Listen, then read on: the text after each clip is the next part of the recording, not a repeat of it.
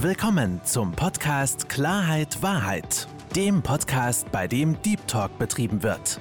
Mit Fabian Wirth.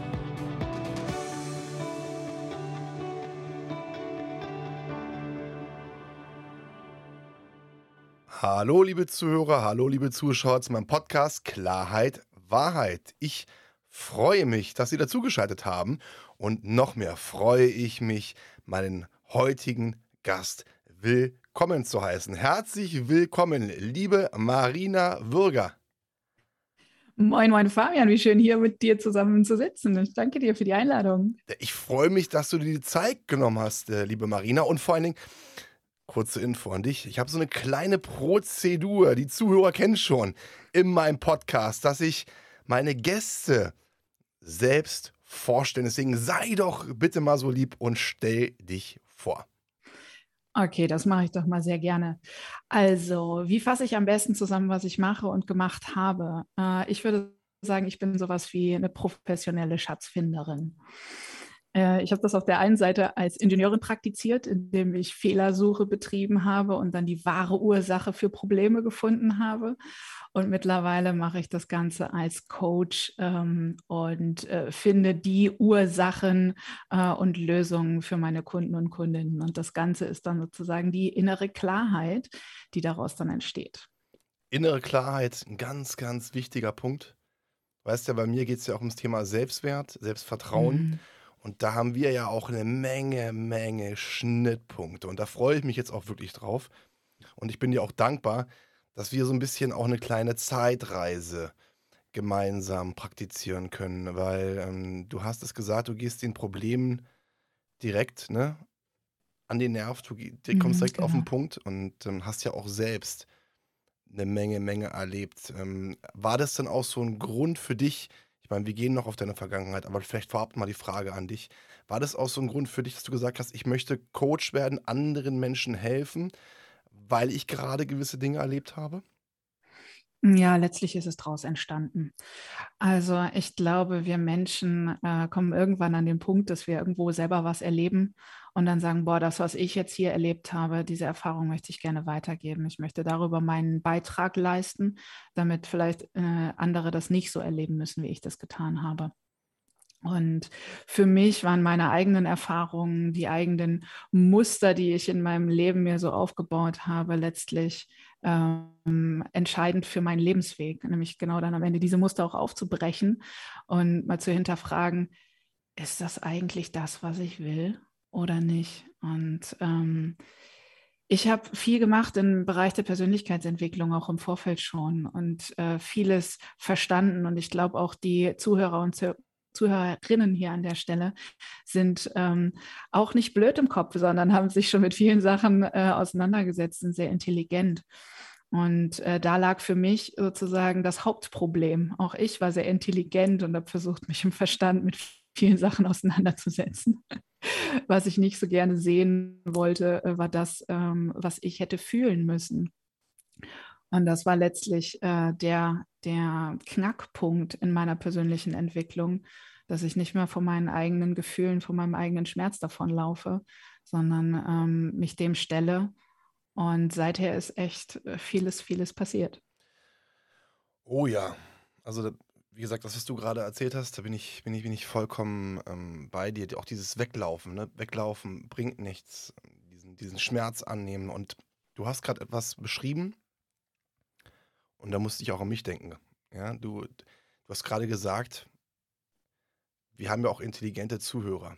Ne? Und dieses, diese, diese, ich sag mal, Einbahnstraße, ja, das hat nichts mit fehlender Intelligenz zu tun, sondern es hat damit zu tun, dass man einfach auf eine gewisse Art und Weise begrenzt ist. Ne? Du hast ja normalerweise, wenn du irgendwo hingehst, du siehst geradeaus, du siehst rechts und du siehst links. Du hast so einen gewissen Radius, den man wahrnimmt. Aber wenn man gewisse Dinge in sich hat, Ne? Ob es jetzt Selbstwert ist Selbst oder fehlender Selbstwert, Selbstvertrauen, das fehlt.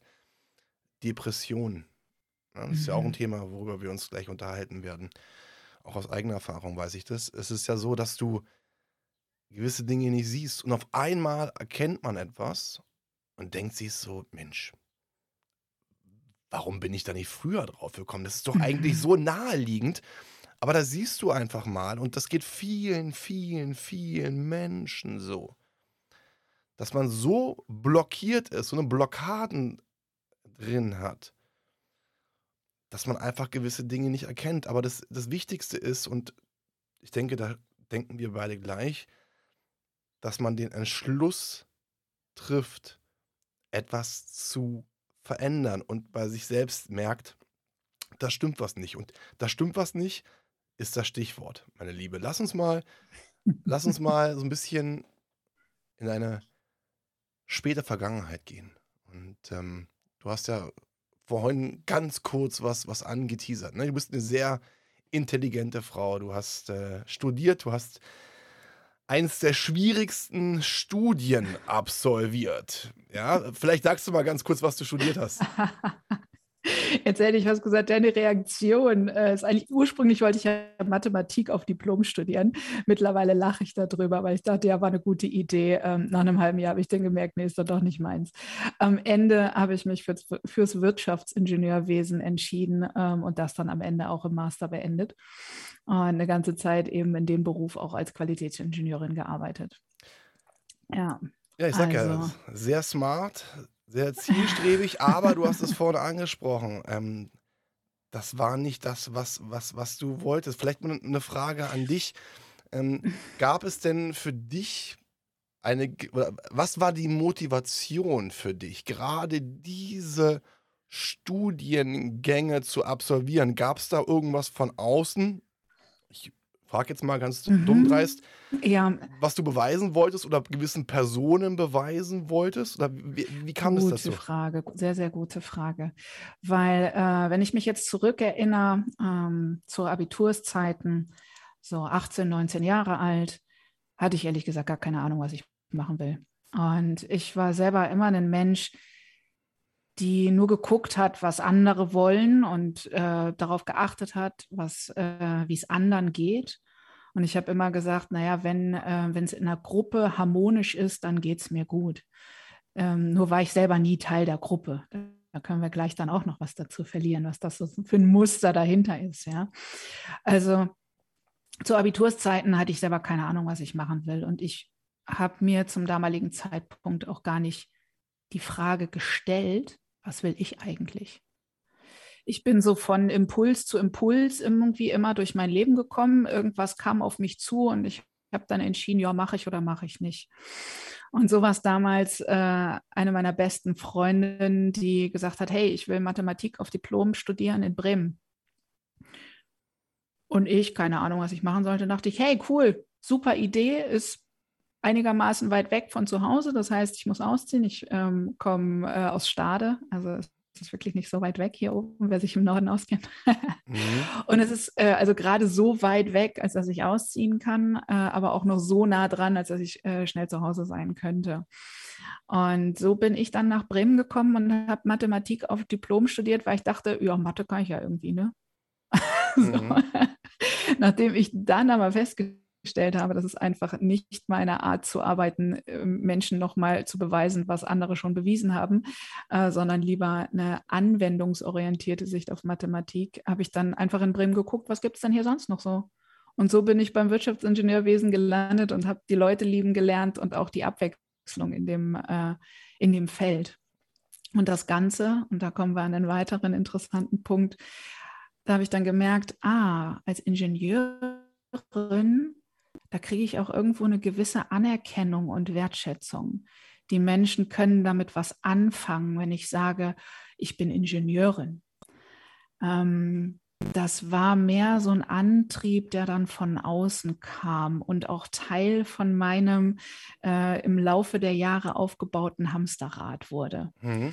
Lass uns auch aber, da können wir gleich nochmal drauf ja, eingehen. Weil ich würde gerne, ich würde gerne nämlich auf zwei ganz, ganz, ganz wichtige Punkte eingehen. Ja, weil du hast äh, einmal ich hatte keine Ahnung, was ich will. Und dieses nicht zu wissen, was man selbst will, das weiß ich aus eigener Erfahrung, kann einen ja auch verrückt machen, weil das ist ja wie so, wenn du das Ziel nicht kennst, in welche Richtung du gehen willst, dann, oder wo du hin musst, dann wirst du die ganze Zeit äh, hin und her flitzen. Und ich glaube, das kennt jeder von uns. Ne? Wenn, man, wenn man nicht weiß, wenn man orientierungslos ist, mhm. was passiert dann im Körper? Ne? Das ist dann, man bekommt so leicht Panik, Unzufriedenheit. Man wird unglücklich. Und das Ganze hat ja auch Auswirkungen auf den Körper. Da kommen wir auch noch später noch drauf. Ne? Aber, und deswegen, meine liebe Marina, dieses gerade, ne, dieses, dieses, und das, da würde ich noch ganz kurz mit drüber sprechen, dieses, was will ich? In deinen Augen, was hat diese, diese, diese, diese, diese Aussage, was will ich für eine Bedeutung? Für mich mittlerweile ist das der größte Antrieb, den wir haben können im Leben, von innen nach außen zu denken, also bei sich selbst anzufangen, bei den eigenen Gefühlen, bei, den, bei der eigenen Ausrichtung zu sagen, das möchte ich, dafür stehe ich, in die Richtung möchte ich gehen. Weil nur wenn wir diese Energie von innen heraus auch haben und so eine, da kommen wir wieder zur inneren Klarheit haben, was wir überhaupt wollen, dann macht das Leben plötzlich Spaß. Weil wenn wir es andersrum machen und sagen, also gucken wir mal im Außen, was wollen eigentlich die anderen, wo passe ich da am besten rein, dann ist das Ganze oft im Inneren so nebulös, mhm. vielleicht auch chaotisch, vielleicht ist es dann angespannt weil wir gar nicht frei wir selbst sind, sondern gucken, wie passen wir am besten in unsere jeweilige Umgebung. Da habe ich ein wunderschönes Beispiel aus meinem Leben. Und zwar bin ich ein sehr facettenreicher Mensch, ganz unterschiedliche Freundeskreise bis zu einem gewissen Zeitpunkt gehabt. Von, von den, äh, von den Rollenspielern, ja, mit denen ich so Würfelspiele gespielt habe, weil ich das total spannend fand, mich in andere Charaktere reinzuversetzen und äh, irgendwelche Schlachten zu schlagen, ja, über die Kampfsportler ähm, über die Leute, die ich aus dem Studium kannte, die Wirtschaftsingenieure und dann noch die Menschen, die ich in Europa kennengelernt hatte vom Reisen. Also total unterschiedliche Menschen. Ähm, dann noch äh, aus dem Unternehmensnetzwerk heraus äh, schwul-lesbische Bekanntschaften, auch nochmal wieder ein ganz anderer Freundeskreis. Und jeder einzelne Bereich kannte bis zu einem gewissen Zeitpunkt, nämlich genau bis zu meinem 30. Geburtstag, eine andere Marina. Ich habe also diese Menschen immer einzeln sozusagen oder in unterschiedlichen Gruppen besucht und war dort immer anders. Und das ist immer eine andere Facette von mir zeigen konnte und, und dachte, ist, ich darf nicht ganz sein. Jetzt darfst du. Genau, und jetzt kommt nämlich der Punkt, weil das finde ich ganz, ganz, ganz, ganz entscheidend. Und jetzt mal eine Frage an dich. Die kann ein bisschen provokant rüberkommen. Wann warst denn du du selbst zu 100 Prozent? Meinen ersten bewussten Schritt in die Richtung war tatsächlich mein 30. Geburtstag. Okay. Und zwar habe ich mir dann gesagt, pff, eigentlich, ich will den groß feiern, aber ich will jetzt auch keine fünf verschiedenen Partys machen. Ich lasse es jetzt mal drauf ankommen. Und ohne Mist, ich hatte eine scheiß Angst davor. Ich wusste nicht, was passiert, wenn ich jetzt alle Leute zusammen einlade weil ich Angst hatte und ich bin auf dem Dorf groß geworden, da gibt es ganz oft so diese, was sollen denn die anderen denken? Ja? Mhm. Äh, damit bin ich groß geworden und ich habe diese unterschiedlichen Freundeskreise zusammengebracht und hatte die Angst, was denken die denn jetzt, wenn die andere Leute sozusagen kennenlernen. Ja, also was, was denken die von mir, wenn die Rollenspieler jetzt die, äh, die Schwulen kennenlernen, ja, oder die äh, Schwulen wiederum die Kampfsportler. Ähm, wie, wie passen die Lesben dann da rein? Ja, also ähm, es war für mich, das, mittlerweile lache ich darüber, weil ich hatte wirklich Angst, dass irgendwo ich vielleicht auch abgelehnt werde für einen Anteil, der dann plötzlich sichtbar wird. Und ich habe das aber transformiert in dem Moment, weil ich gesagt habe, ganz ehrlich, alle Menschen haben eine Sache gemeinsam und das bin ich. Und mit dieser Energie bin ich am Ende in meinen Geburtstag und es war der geilste, den ich je gefeiert habe. Wir haben von 8 bis 8 Uhr irgendwie durchgefeiert mit den unterschiedlichsten Leuten. Das war einfach großartig. Und das war, das hat mir mein Bauchgefühl auch gesagt, weil mein Bauchgefühl hat mir gerade so mitgeteilt, pass auf, ich habe so das Gefühl, ich denke, dass es gar nicht darum ging, dass die Menschen sich nicht verstehen, sondern eher damit, dass die Menschen nicht mit deinen verschiedenen Facetten umgehen können und du am Ende nicht so gemocht wirst, wie du eigentlich bist, weil machen wir zwei konträre Beispiele. Wir haben einmal Mhm. die Kampfsportler. Wir wissen, Kampfsportler, Dominanz, ne? Boah, ran an den Boxsack und Feierabend. Und dann haben wir, das sind die Praktiker, würde ich jetzt mal so titulieren. Ja? Und dann Mhm. haben wir die Rollenspieler, das sind so die Theoretiker in ihrer Fantasiewelt, was ja eigentlich, wenn man sich jetzt mal so vorstellt, zwei vollkommen verschiedene Charaktere sind. Und du bist einerseits die Sportlerin, andererseits das Ding. Und das fand ich ganz, ganz, ganz interessant, weil du hast ja auch gerade noch so ein bisschen erwähnt gehabt, ähm, dieses Wort Orientierungslosigkeit. Ne? Mhm.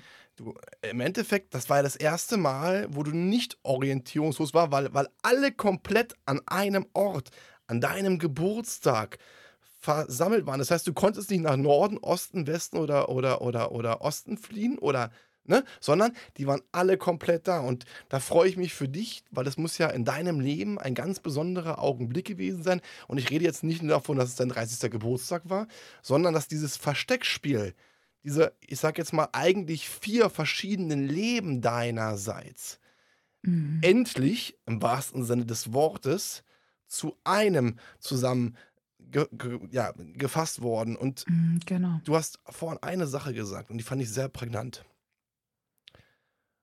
Wo passe ich eigentlich rein? Und ich glaube einfach, und du hast dann auch noch gesagt, dieses Anpassen, ne? ich, ich, die sind so, dann bin ich so. Und das ist ein ganz, ganz wichtiger Fakt, weil ich musste dabei sofort an das Thema Selbstwert denken. Weil beim Selbstwert ist es ja so, dass man den Selbstwert oder viele Menschen, die den Selbstwert verloren haben, durch Fremdwert, sich von außen manipulieren lassen und sich von außen Dinge abholen, für sich annehmen, weil sie meinen, dass diese Dinge von anderen angesehen werden, aber sich als Mensch und den eigenen Wert, den jeder Mensch hat, komplett verlieren und beiseite schieben. Und deswegen, das ist so ein Punkt. Lass uns da noch ein bisschen, tiefgründiger ein, einsteigen, meine Liebe. Wo passe ich rein? Ich Ja, habe so das also- Gefühl, ich habe so das Gefühl, dass es nicht nur da in diesem Bereich war, sondern auch einen ganz, ganz, ganz anderen. Weil du hast vorhin noch gesagt, ich komme aus dem Dorf. Oder nur die Menschen im Dorf denken so, Irrtum auch in Städten denken so, so wissen wir beide. Aber wo waren denn noch so Bereiche, wo du das Gefühl hattest, dich eventuell nicht zeigen zu können, nicht reinzupassen? Was waren denn noch so Dinge? Weil ich habe das Gefühl, da dauert noch was. Na klar, da ist einiges noch passiert an der Ja, Stelle. ja. Also es ist ein gutes Bauchgefühl.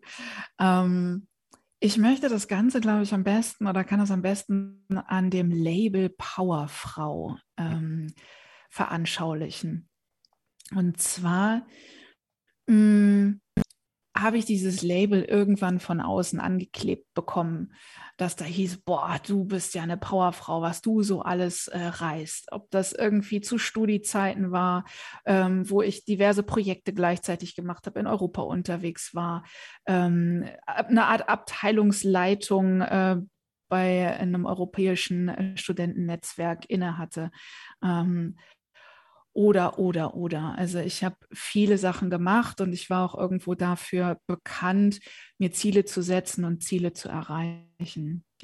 Und dieser Teil ist irgendwann auf eine Art und Weise zu meiner Identität geworden. Das heißt, ich war im Außen und auch für mich selber die Frau, die sich Ziele setzt und Ziele erreicht. So. Das ist entstanden, weil ich irgendwann gemerkt habe, da, da habe ich sozusagen mein Feedback von außen. Das funktioniert, das ist gut. Wenn ich das so mache, wenn ich so bin, dann werde ich gesehen, dann werde ich anerkannt und wertgeschätzt. Ich hatte also, und da kommen wir nämlich wieder zu dem Selbstwert, ich habe mir selbst keinen hohen Stellenwert eingeräumt. Wir haben da vorhin schon drüber gesprochen, dass ich gesagt habe, ich habe immer geguckt, wie passe ich rein in die Gruppe ähm, und wie ist die Gruppe harmonisch. Ich habe mich aber immer angepasst, meine eigene Meinung, das, was ähm, ich möchte, meine Bedürfnisse habe ich gar nicht gesehen. Habe ich irgendwann auch so weit beiseite gepackt und in eine innere Kiste gepackt, dass ich es wirklich nicht mehr fühlen konnte. Ich habe mich dann nur noch so verhalten, wie ich dachte, dass das in der aktuellen Gruppe funktioniert. Und dieses Label Powerfrau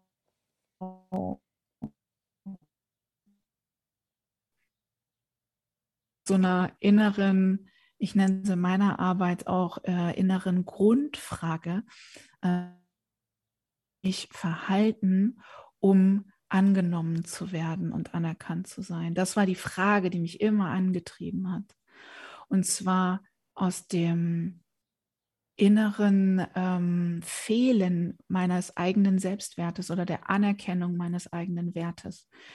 Weil ich das nicht gehabt habe, habe ich mir durch Jobs, durch Sport, durch Projekte, durch ganz viel Ablenkung und mich am Laufen halten, habe ich mir den Wert und die Anerkennung von außen geben lassen. Und das ist ja die Gefahr, wenn man gewisse Dinge sich von außen erholt, dass man auch davon abhängig wird, weil genau. man aus eigener Kraft keinen Wert für sich selbst schätzt und das Ganze nur, nur von, von außen ähm, sich holt und dann auch abhängig wird. Ähm, das, was du gerade beschrieben hast, ähm, das, da warst du ja schon jugendlich. Ne? Also, ja. Beziehungsweise Studiumzeit warst du schon erwachsen. Erfahrungsgemäß ist es aber beim Selbstwert so, dass es gerade in der Kindheit viele, viele Dinge passieren, wo ähm, der Selbstwert angeknackst wird. Weil normalerweise ist es ja so, jedes Kind oder jeder Mensch wird geboren und jeder hat eigentlich den gleichen Selbstwert und durch Ereignisse, durch Erfahrungen, durch Erziehung entwickelt sich der, der Selbstwert in verschiedene Richtungen. Ähm, das, was du beschrieben hast, dieses sich anpassen, dieses Druck verspüren, dieses ähm, ja, Erwartungshaltung, ne, dass du Erwartungshaltung ähm, erfüllen wo, wollen musstest, nicht wolltest, sondern musstest, weil du hattest es ja für dich als deine Powerfrau-Figur genommen. Das ja. sind ja Auswirkungen aus etwas, wo dein Selbstwert angegriffen worden ist oder klein gemacht worden ist. Kannst du dich noch erinnern, so an Kindheitstage, was so passiert ist, was dafür gesorgt hat, dass du für dich selbst die Orientierungslosigkeit als Kind verloren hast und vor allen Dingen, dass du für dich selbst auch nicht, oder dass du dich selbst nicht als wertvoll empfunden hast. Mm, ja, also äh, es gibt sicherlich viele Situationen, die da reinspielen, aber ich mache es jetzt an einem Beispiel vom Sport fest, weil es so schön plakativ ist. Und danach würde ich gerne dann nochmal drauf eingehen, was das eigentlich bedeutet, wenn man sich einmal so eine Identität aufgebaut äh, hat, weil das war nämlich auch die Schattenseite von dem Ganzen, weil das Label Powerfrau ist ja per se erstmal ein gutes, denkt man so. Ähm, aber zurück erstmal in die Vergangenheit. Also ich nehme mich mal mit in Grundschulzeiten. Mhm. Und zwar in den Sportunterricht. Und äh, früher, äh, ich denke mal, das ist immer noch so, wenn es zwei Mannschaften geben sollte, dann werden zwei Menschen auserwählt äh, und die stellen sich ihre Mannschaften äh, selbst zusammen, indem abwechselnd gewählt wird. Und ich war damals ein äh, Kind, was den Umgang mit dem eigenen Körper noch lernen durfte. Also eher ein bisschen tapsig unterwegs und ich war immer mit einer der letzten, die dann in die Mannschaft gewählt wurde.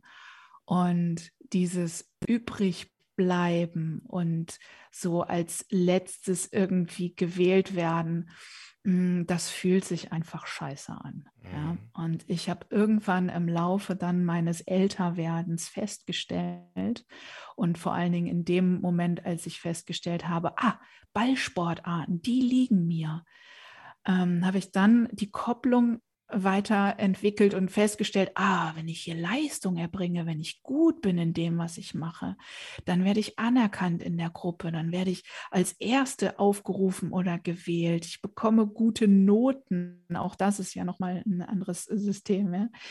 Ähm, und das heißt, ich habe dann irgendwann den Filter mir vor die Augen gesetzt und gesagt, was muss ich hier an der Stelle tun, um gut zu sein oder noch besser zu sein, um entsprechend ähm, den Wert zu bekommen. Mhm. Und äh, das heißt, als Kind hatte ich an der Stelle nicht das Gefühl, in der, in der Gruppe anerkannt zu sein oder wertvoll zu sein, ähm, wenn ich eben nicht sportlich bin oder ähm, ich war jetzt kein besonderer Nerd, kein so äh, besonderer Streber. Ich hatte halt nichts, wo ich irgendwo besonders war. Und wir alle, ob wir das nun hören wollen oder nicht, wollen halt immer eine Form von Anerkennung für die Person, die wir sind. Und wenn wir aber das Gefühl haben, so wie wir sind, werden wir nicht gesehen, nicht anerkannt, gewertschätzt, dann suchen wir uns eine Rolle, mit der das funktioniert. Und bei mir war das dann in letzter Konsequenz die Rolle Powerfrau mit dem Label. Das hieß aber, und da mache ich jetzt nochmal wieder den Kreis, dass alles das, was für mich in diese Identität Powerfrau, die ich von außen ja teilweise aufgedrückt bekommen habe, aber selbst angenommen habe, was da nicht reinpasst, durfte nicht sein. Und so eine Powerfrau, die weint nicht, die kriegt auf jeden Fall immer alles hin, die schafft Sachen alleine und im Prinzip braucht die auch niemanden die kommt total gut alleine klar. Deswegen, also als du das Wort Powerfrau auch in den Mund genommen hast, hat sich bei mir ein bisschen gezuckt, aber nicht im Positiven, sondern eher im Negativen, weil ich das Wort Powerfrau überhaupt nicht mag. Was jetzt nicht an dem Begriff Frau zu tun hat, sondern an diesem, an diesem Wort Power, weil dieses Power darstellen hat. Jetzt eine, eine Frage an dich. Du hast ja gerade diese Situation beschrieben und ich denke, die kennen viele, viele Menschen. Und gerade als Kind. Ne?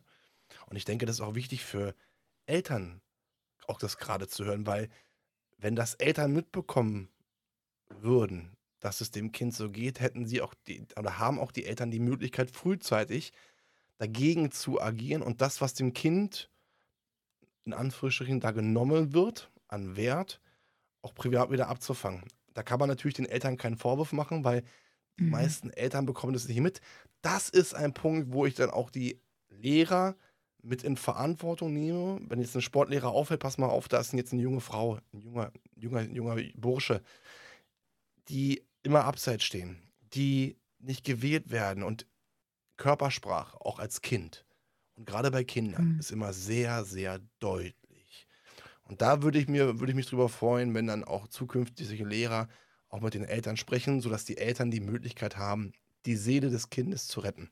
Was ich jetzt aber eigentlich fragen wollte, weil es kam mir so in, in, den, in den Kopf. Hattest du denn bei dir damals auch zum Beispiel in der Klasse irgendeinen Mitschüler, Mitschülerin, wo du gesagt hast, die himmelst du auf eine gewisse Art und Weise an, weil sie das widerspiegeln, was du eigentlich haben wollen würdest?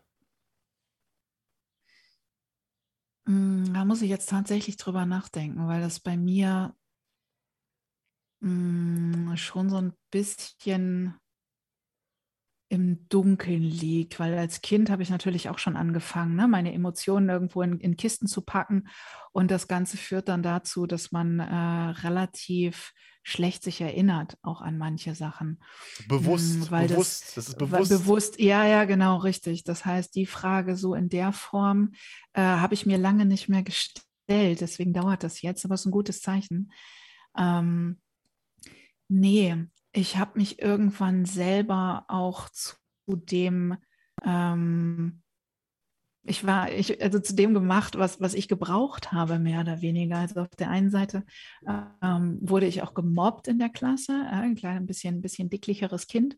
Ähm, mhm. Ähm, da habe ich irgendwo eine, eine Anlaufstelle geboten.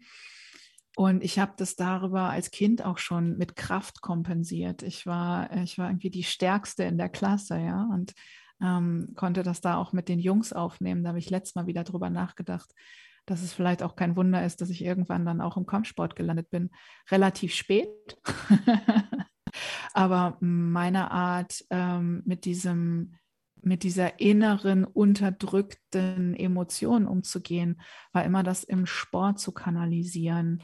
Und zwar gar nicht, gar nicht aggressiv. Also ich bin jetzt nicht in den Kampfsport gegangen, um irgendwie Menschen zu verprügeln, sondern diese, diese innere Kraft irgendwo zu, zu richten und zwar in der Regel dann auf dem Boxsack. Ja. Ähm, ich bin auch Wettkämpferin gewesen, aber da ging es mir nie darum, irgendwie ähm, meine Wut oder meine Emotionen gegen jemanden zu richten.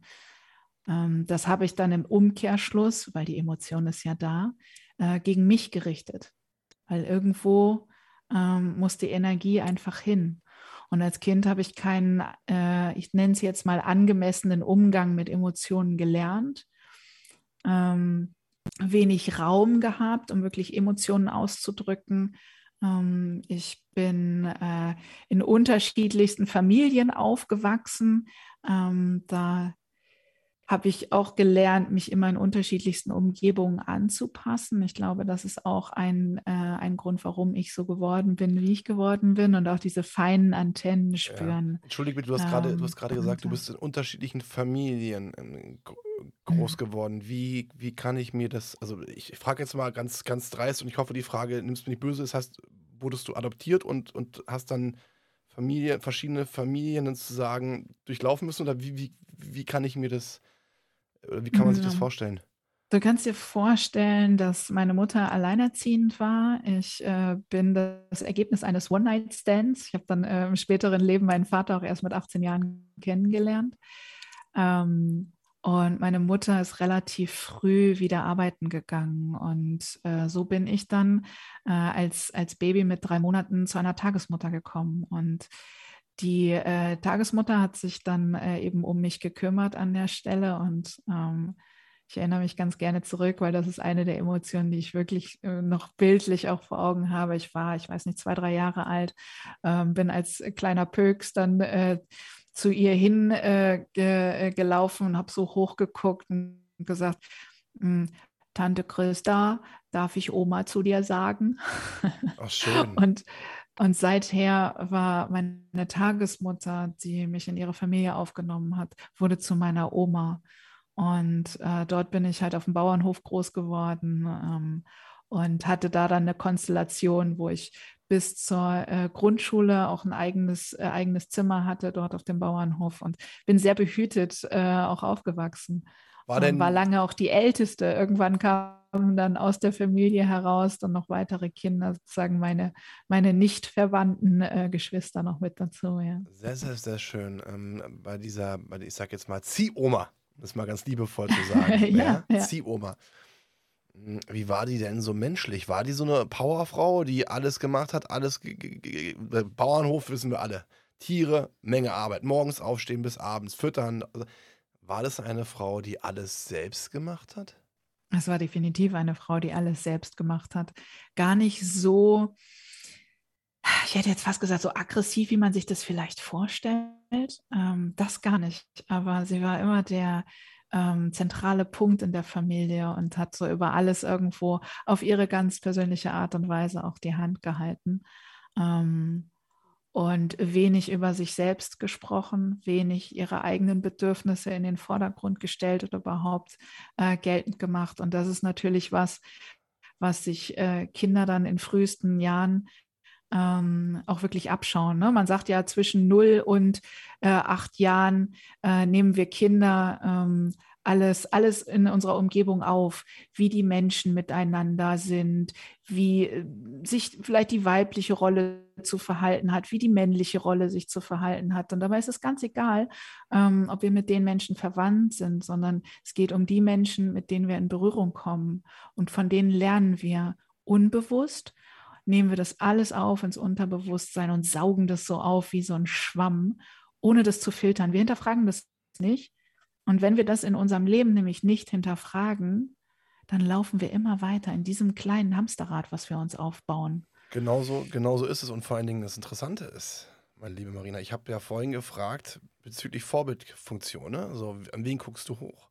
In der Schule, in der Klasse hattest du es nicht, aber deine Ziehoma war eigentlich oder ist deine Vorbildfunktion gewesen, der du nacheifern wolltest, weil diese kompletten Attribute, die du der sogenannten Powerfrau entgegengebracht hast, hast du mhm. eins zu eins genau für deine Ziehoma genutzt, weil deine Ziehoma ja auch eigentlich, so habe ich das gerade rausgehört, auch die stärkste emotionale Bindung zu dir hatte. Und vor allen Dingen ja. eine Sache, die hängt mir noch im Kopf. Und die muss ich noch loswerden, weil ich das ganz, ganz, ganz, Bitte. ganz wichtig, wichtig finde. Gerade für, und ich wurde auch gemobbt und ähm, gerade für, für Kinder, für Jugendliche, die gemobbt werden, aber auch für Erwachsene, die auf Arbeit gemobbt werden. Wir wissen, das passiert auch immer häufiger. Du hast vorhin gesagt, und ich zitiere dich jetzt, ich habe eine Anlaufstelle geboten. In dem Augenblick, wenn du sagst, ich habe eine Anlaufstelle geboten, gibst du dir selbst die Schuld dafür, dass andere Menschen auf dir rumgetreten sind. Und das kann ich so nicht stehen lassen. Deswegen muss ich das Ding nochmal rausholen, weil kein Mensch, weder du noch andere Kinder oder Jugendliche, bieten oder haben Schuld daran, dass sie von anderen Menschen klein gemacht werden, runtergemacht werden. Mhm.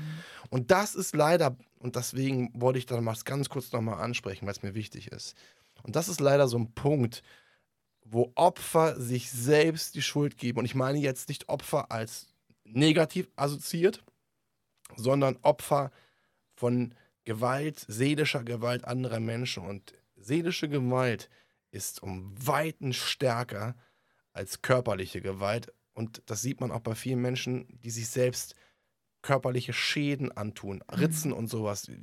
Man kennt es, weil es einfach in der Seele brennt. Und dieses, dieses Brennen, ne, ähm, da möchte ich gleich nochmal drauf kommen, Thema Depression, weil Depression von innen entsteht und dafür ja, sorgt, ähm, dass man gewisse Dinge fühlt. Und ich kenne, ich weiß, was Depression auch bedeutet. Ich kenne es ich selbst von mir selbst. Aber eine Sache möchte ich gerne mal ansprechen. Das brennt mir so ein bisschen unter den Nägeln.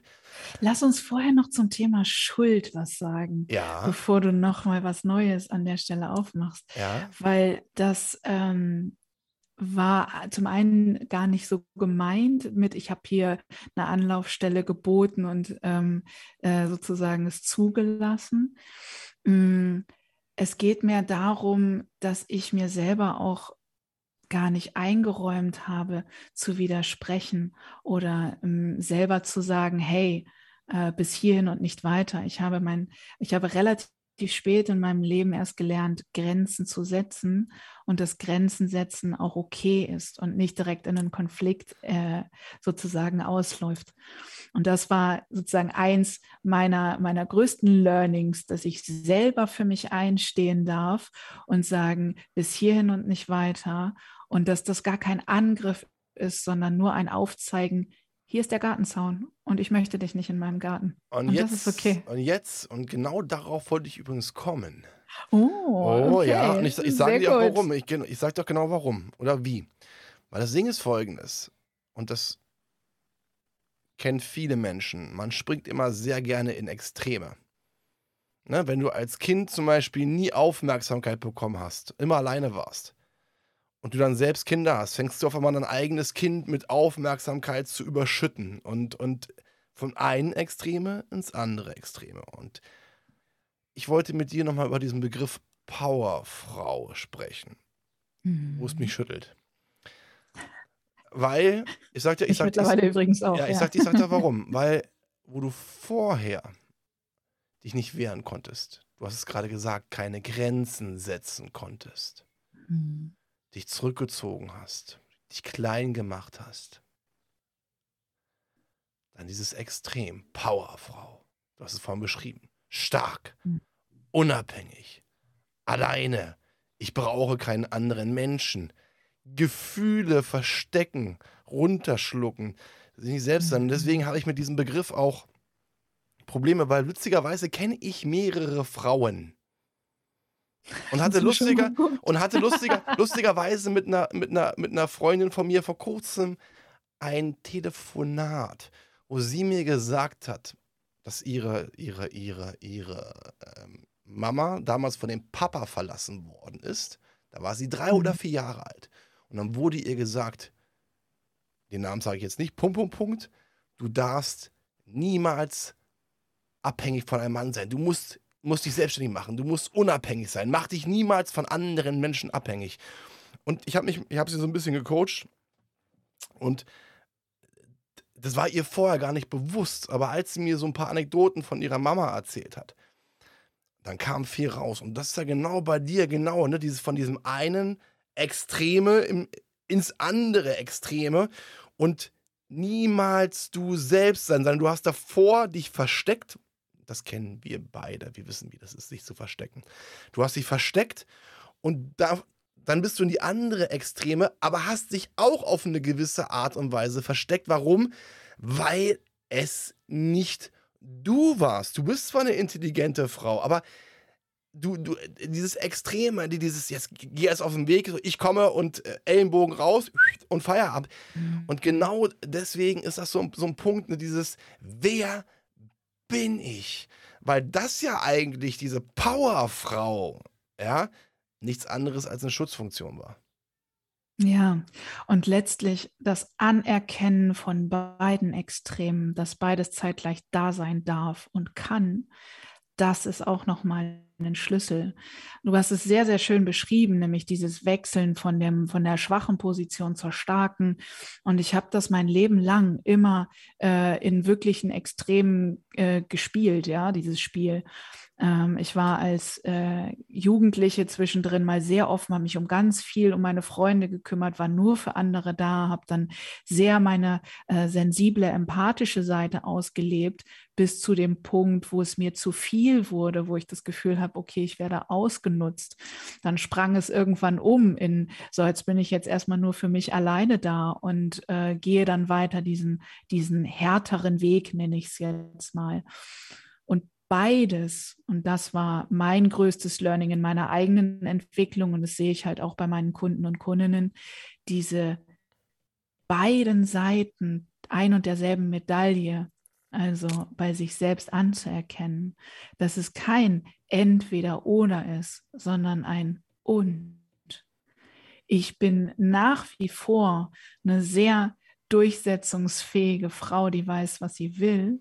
Ich darf aber zeitgleich und erlaube es mir jetzt, ähm, eben auch sanft und empathisch zu sein. Das habe ich mir über Jahre davor ähm, abtrainiert oder zumindest habe ich es versucht. Ja, ich bin auch ähnlich wie du das sagst. Du spürst ganz genau, okay, ich habe da irgendwie ein Gefühl bei meinem Gegenüber, kann ich diese Frage jetzt noch stellen? Da ist doch noch irgendwas drin, ja. Das habe ich auch, aber ich habe das ganz lang beiseite gestellt, weil ich das Gefühl hatte, so darf ich nicht sein. Das ist nicht richtig. Das ist hier nicht irgendwie nicht, nicht gefragt. Und so wurde das dann weggepackt mit den entsprechenden Gefühlen dazu. Ähm, in meiner Arbeit sage ich dann, wenn wir Gefühle nicht fühlen wollen, dann ist das wie, wie äh, Kisten packen beim Umzug. Die kommen dann irgendwie auf den Dachboden und dann kommt da das Gefühl rein mit, oh, ich fühle mich jetzt gerade irgendwie hier nicht gesehen, äh, unangenehmes Gefühl, ich packe das mal in die Kiste. Und so haben wir als Kind ganz viele Kisten aufgebaut, wenn wir nicht gelernt haben, mit diesen Gefühlen umzugehen, dass die immer voller werden und voller. Und das macht sich nachher auch im eigenen Körper bemerkbar, zu sagen, ähm, boah, ich habe da jetzt echt so eine Last auf den Schultern. Oder man hört es auf den Redewendungen, ne? mir sitzt die Angst im Nacken. Last auf den Schultern. Last auf den Schultern. Definitiv. Ähm, also mir, mir ist der Rücken gebrochen oder das Herz gebrochen. Auch da ähm, gibt es dann Körpersymptome, die, die dann wieder hochkommen wenn wir an die alten Gefühle rangehen. Wenn wir diese Kisten nämlich aufmachen, mhm. ähm, dann zeigen sich darüber oft diese Körpersymptome, die uns so vertraut sind. Und wie oft hören wir, äh, ja, also hier verspannter Nacken sitzt halt viel am Schreibtisch, musste mehr Sport machen. Das ist dann wieder die intelligente Herangehensweise, nenne ich sie jetzt mal, also sehr mit dem Verstand versuchen zu verstehen, warum habe ich da jetzt Schmerzen? Was wir aber auslassen, ist das Fühlen. Wo kommt es eigentlich her? Das ist, das ist der Punkt, gerade dieses Fühlen. Du hast es gerade angesprochen und das ist das Schöne, wenn man einen gesunden Selbstwert hat. Weil einen mhm. gesunden Selbstwert zu haben bedeutet, auch souverän zu sein, über Dinge zu stehen. Genau das hast du ja auch beschrieben gehabt. Ne, dieses, du regst dich nicht auf, du kannst, du kannst auf Menschen jetzt eingehen, du stehst über den Dingen und das ist ja das Ziel, wo wir eigentlich alle hinkommen wollen auch in emotionalen Bereichen Souveränität zu bewahren. Ich möchte noch auf einen ganz kurzen Punkt nochmal zurückkommen, ähm, weil das kenne ich auch von mir, dieses für andere Dasein. Ja? Gerade hinsichtlich dahingehend, dass man selbst nicht gesehen worden ist. In dem Augenblick, wo man für andere da ist, wenn man ihnen zuhört, dann bekommt man ja eine gewisse Wertigkeit. Man fühlt sich wertig, weil man diesen Menschen hilft. Und das kenne mhm. ich übrigens äh, von, von, mir auch. Und ich glaube, das ging liege ich da falsch, aber das ging dir genauso. Dieses Gefühl, dann gesehen zu werden. Ja. Und dann gibt's, und dann gibt's nämlich einen, einen ganz gefährlichen Aspekt. Und ich sehe gerade in deinem Grinsen, du denkst genau das gleiche wie ich. In dem Augenblick, wenn man für andere Menschen tut und bekommt dann nicht zurück, wenn man selbst gewisse Dinge hat, ist die Enttäuschung ganz, ganz groß. Und deswegen sage ich auch immer, und das, da warne ich vor, liebe Zuhörer, wenn ihr was für andere Menschen tut, dann tut es aus vollem Herzen und habt dabei keine Erwartungshaltung, dass irgendwas zurückkommt, weil jeder Mensch, der solche Erwartungshaltung hat, läuft, da, da geht, das, geht, das, geht das Schiff sinken, weil es, es wird nicht passieren. Deswegen immer, wenn ihr was gibt, macht es aus dem Herzen, lasst euch überraschen, wenn was zurückkommt.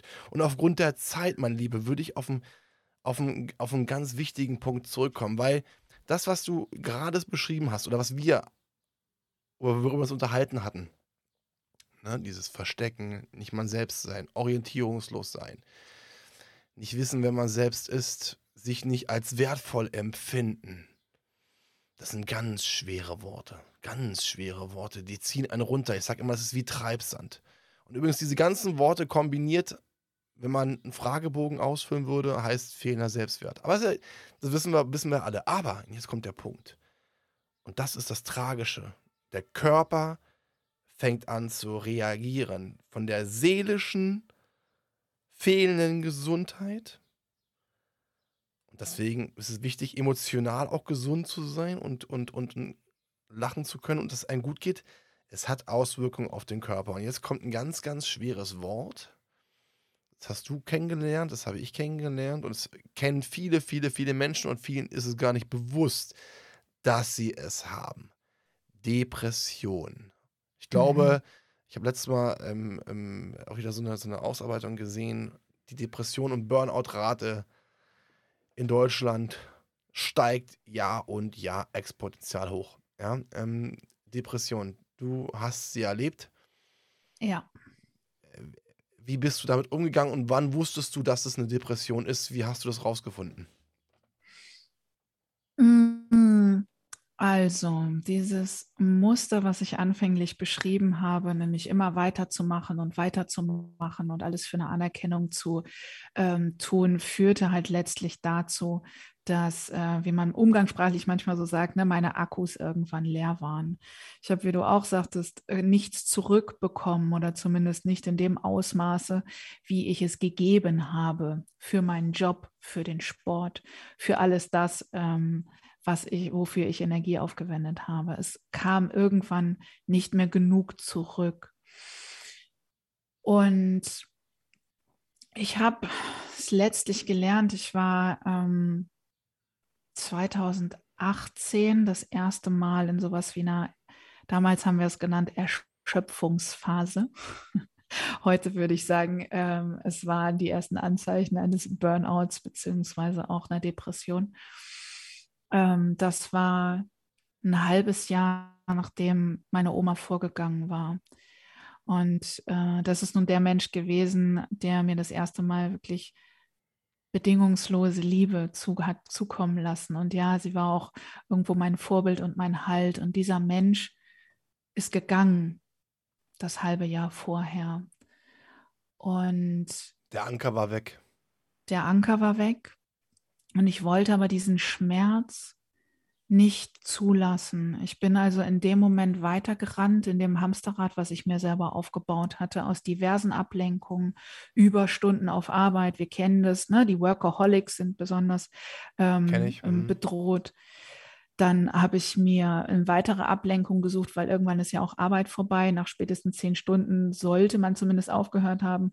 Ähm ging es weiter zum Sport. Ich habe mir also ein neues Ziel gesucht. Ja, ich war dann auf dem Weg, äh, die deutsche Meisterschaft im Amateurteilboxen ähm, zu gewinnen und habe darüber viel trainiert und mich im Grunde nur abgelenkt von dem, wo ich nicht hinfühlen wollte.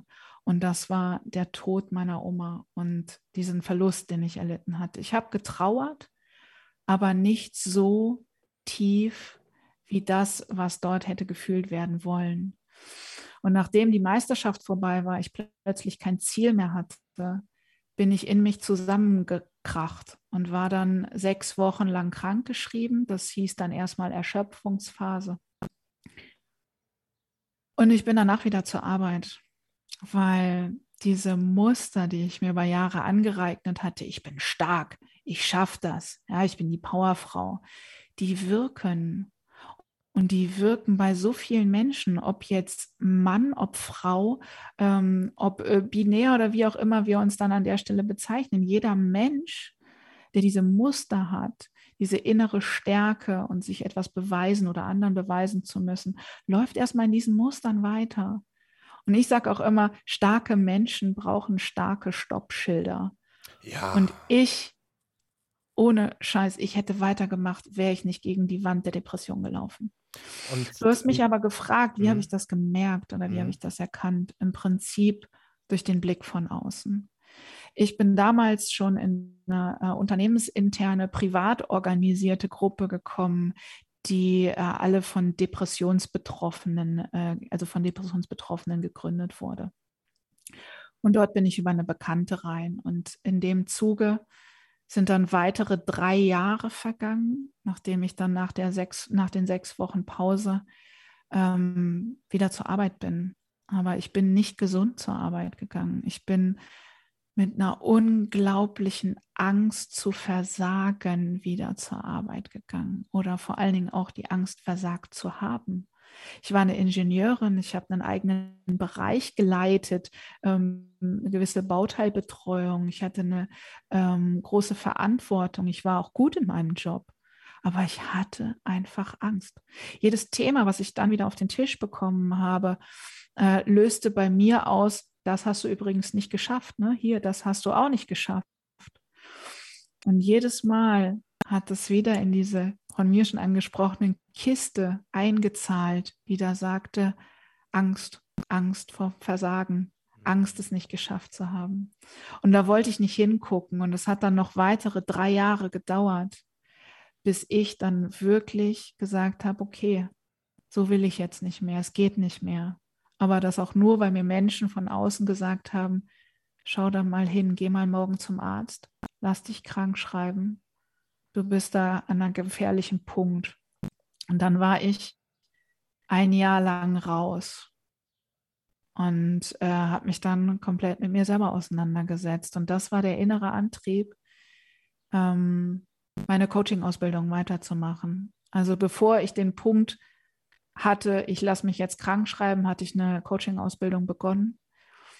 Und äh, die hat mir am Ende den Arsch gerettet, weil ich nicht nur versucht habe, mit dem Verstand etwas zu erklären oder zu verstehen, sondern ich habe einen Zugang gefunden zu mir selbst, zu meinen Gefühlen, zu dem, was da drunter ist, habe verstanden, wie viel Energien ich eigentlich in mir halte, dadurch, dass ich so eine innere Anspannung die ganze Zeit habe, weil wenn Gefühle raus wollen, müssen wir unglaublich viel Energie aufbringen, um die in uns zu halten. Das tun wir im Nacken, das tun wir in angespannten Unterarmen oder Oberarmen, im Rücken, in der Brust, überall sind wir angespannt. In meinem gesamten Hüftbereich, und das kannte ich ja aus dem Thai-Boxen besonders, ähm, war ich immer angespannt. Mhm. Erst jetzt, nach zwei Jahren, merke ich, wie viel ich da losgelassen habe, wie flexibel meine Hüfte plötzlich ist. Also genau, ganz viel gefühlt habe. Genau, und das Fühlen ist, ist, ist so, so wichtig. Und ein Punkt zum Thema Fühlen. Und ähm, ich habe mich gerade in so in dich hineinversetzt, weil ich habe so eine ähnliche Situation erlebt, als mein Papa damals gestorben ist. Das ist auch schon elf Jahre her. Ähm, es war jetzt nicht so eine größte Bezugsperson, aber bei mir kam er dieser, weißt du, ich bin dann sozusagen der Mann der Familie. Ich habe eine Mama, ich habe eine Schwester und so. Und auch dieses Gefühl, mh, beweisen zu müssen. Ich ich muss mir jetzt selbst beweisen, dass ich es kann, dass ich führen kann.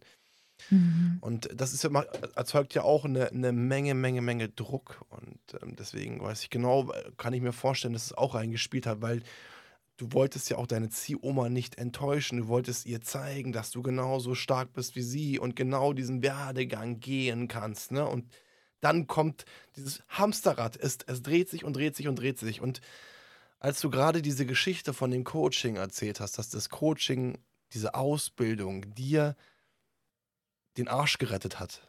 Auf gut Deutsch. Ja. Wie kannst du sagen? Ja, ja. Free Talk, Ja. Arsch gerettet. Musste ich so ein bisschen an mein, an mein Buch denken. Ich sag dir auch warum. Du weißt ja, es kommt ein paar Wochen, kommt mein, mein erstes Buch raus. Ähm, geht um das Thema auch Selbstwert, ist, eine, ist ein Kurzroman, äh, ironisch geschrieben, bisschen provokant. ich freue mich übertrieben. schon drauf. Übertrieben, ja, pass auf, weil. Und deswegen, das, das hat mich gerade total getriggert, weil viele Menschen kennen auch diese Situation, dass Freunde zu einem kommen. Eine Geschichte erzählen, Mensch, ich habe das und das erlebt und dann in so, einem, in so einem Loch stecken.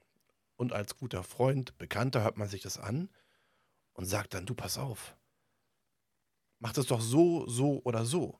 Und dann auf einmal geht der Funken im Kopf auf, wo man sagt, sag mal ganz ehrlich, ich gebe da gerade Tipps von über ein Problem. Warum wende ich eigentlich diese eigenen Tipps bei mir selbst nicht an? Und gerade im Coaching geht es ja auch darum, Menschen abzuholen, Menschen Sachen aufzuzeichnen. Und deswegen kam gerade dieses Buch, weil dieses Buch soll dazu dienen, dass Menschen es lesen und sagen, ey, ganz kurz mal, was macht denn der, warum spinnt denn der so? Und das irgendwann im Kopf der Schalter umschwingt, ey, das mache ich doch auch. Und deswegen finde ich das gerade so schön, wie du es beschrieben hast. Und da kann man ja auch dem, der Coaching-Ausbildung und dem Coach, der dich ausgebildet hat, nur dankbar sein, weil es können Menschen von außen kommen und dir sagen, du hast das und das Problem, du bist so oder so. Solange es man selbst nicht erkennt, und ich weiß, wie schmerzhaft das ist, weil es auch Menschen gibt, die mir immer noch am Herzen liegen, wo ich darauf hoffe, dass sie wach werden und gewisse Dinge erkennen. Ich gebe da als letztes die Hoffnung aus, aber das ist so wichtig, es selbst zu erkennen. Und A, du kannst dankbar sein, dass du deine Kollegen hattest, die gesagt haben: Mensch, geh da mal hin. Das ist nicht selbstverständlich. Und ich finde es auch von dir, oder du kannst dir auch selbst dankbar sein, dass du gesagt hast: Okay, ich mache das. Aber B, vor allen Dingen ist es schön, da freue ich mich für dich, dass du auch wach geworden bist und auf eine gewisse Art und Weise durch das erste Mal mit einer ehrlichen Selbstreflexion gearbeitet zu haben, ne? was ja der Grundbaustein einer Veränderung ist, dass du den Weg gegangen bist und dass du jetzt wieder gesund bist und vor allen Dingen auch anderen Menschen hilfst und vor allen Dingen, das finde ich auch ganz, ganz wichtig, mitfühlen kannst, Ja. weil ich bin, das habe ich lustigerweise sage ich das immer, immer wieder und immer öfter, aber es regt mich halt auf, wenn Menschen von der Theorie erzählen und ja, das ist doch kein Kampf, das musst du entspannt sehen und aber mal locker als Coach. Du gehst da, wo ich sage, what the fuck, wollt ihr mich verkackeiern? Ihr wisst doch gar nicht, was für ein Schmerz das ist, was für ein Kampf das ist, wenn man dann sitzt und sich auf gut Deutsch den Kopf fickt und, und, und nicht mehr klarkommt so. Und deswegen glaube ich auch, und das ist auch ein Grund, warum du auch bei deinen ähm, äh, Kunden die abholen kannst, weil du dich in deren Lage, in deren Gefühl, in den Schmerz hineinversetzen kannst. Ja, ja, genau. Und für mich ist das Ganze auch wirklich ein Prozess. Im Prinzip ist so eine nachhaltige Veränderung, besteht für mich aus drei Schritten. Es fängt an mit der eigenen Reflexion, hast du selber gesagt, ne? ehrlich sein, Muster erkennen, sagen, ah, was möchte ich eigentlich, was möchte ich nicht. Das ist viel, viel Arbeit mit dem Kopf. Und dann aber in die zweite Phase zu gehen, sagen, ich nehme das jetzt an. Und annehmen heißt dann eben auch fühlen und das da sein lassen. Mal gucken, wie, wie, wie ist denn das so im Körper, wenn ich jetzt in Ruhe bin? Ja, kann ich überhaupt in Ruhe sein oder ist das, sobald ich mich hinsetze und ich weiß auch, du meditierst, ja, aber ähm, kann ich das gerade oder habe ich das Gefühl, ich muss sofort losrennen oder die Gedanken gehen los? Was passiert, wenn ich in Ruhe gehe? Also auch da in der zweiten Phase mal zu fühlen, was macht der Körper? Was, was, was will da vielleicht gerade hochkommen? Und wenn wir das wirklich äh, durchleben, dann können wir in die dritte Phase und die frei gewordene Energie zum Durchstarten nutzen ähm, und wirklich neu ausrichten. Weil wenn wir nur eins oder nur zwei der Sachen machen, dann werden wir uns nicht verändern. Wenn wir nur darüber nachdenken, oh ja, ich muss ja eigentlich mehr Sport machen, ich mache halt wenig Sport und ich setze dann direkt in Phase 3, sage ich mal, äh, eine neue Sportroutine ein, vergesse aber mal zu fühlen, was ist eigentlich, warum, warum ist das gerade so? Welches Gefühl? Fühle ich mich jetzt gerade klein? Ähm, fühle ich mich unbeweglich? Warum möchte ich denn eigentlich eine neue Routine machen? Liegt da nicht vielleicht eigentlich was anderes drunter? Und deswegen funktioniert oft diese Selbstoptimierung äh, gar nicht richtig, weil wir immer eine der drei Punkte ähm, äh, außer, außer Acht lassen. Für mich ist das der Rat, das Rad für Reflexion, Annehmen und Durchstarten für nachhaltige Veränderung. Weil nur wenn wir die drei Sachen drehen, dann geht es halt auch wirklich weiter. Ne? Du wirst, du wirst lachen. Ich habe so ein Credo für mich und das ist auch das, was ich meinen Leuten immer sage, ist, ich habe diese drei goldenen Worte. Erkenntnis, Verständnis, Aktion. Das ja, sind, so, das sind ja. so meine, meine, drei, meine drei goldenen Worte, wo ich den, was ich probiere, den anderen Menschen festzustellen. Weil Erkenntnis heißt erkennen. Ich verstehe, dass da was ist, was mich beschäftigt, was mir, was mir wehtut. Verständnis ist auch, dass ich mir selbst gegenüber Verständnis aufbringe. Und weil wir haben immer für andere Menschen ganz viel Verständnis, aber für uns selbst, da gibt es das nicht. Und Aktion ist dann auch die Möglichkeit, wirklich Aktion zu starten, um etwas für sich selbst zu tun und, und, und ähm, zu befreien. Meine Güte, ich, ich kann es immer nur sagen, ich finde es immer faszinierend, wie schnell die Zeit äh, wirklich, das ist ja, wie die vergeht, ist der Wahnsinn. Liebe Marina, ich möchte mich bei dir herzlich bedanken, dass du die Zeit genommen hast. Hat mir eine Menge, Menge Spaß gebracht. Oh, das kann ich dir nur zurückgeben. Vielen, vielen Dank für diese Zeit. Ist super, super cool. Ja, fand ich auch wirklich ein Kracher und ich glaube auch für viele Zuhörer und eine Menge, Menge, sehr viel Information, sehr viel Emotion, aber mhm. auch viel Learning und ich denke, das ist das, worum es geht. Deswegen, liebe Zuhörer, ich möchte mich bei Ihnen recht herzlich bedanken, dass Sie sich die Zeit genommen haben. Und äh, ja, es war garantiert eine Menge, Menge für Sie dabei. Da bleibt es mir nichts anderes zu sagen, als bleiben Sie gesund und einen wunderschönen Tag. Auf. Das war Klarheit Wahrheit, der Podcast mit Fabian Wirth. Für weitere Folgen abonniert den Podcast-Kanal und lasst eine Bewertung da.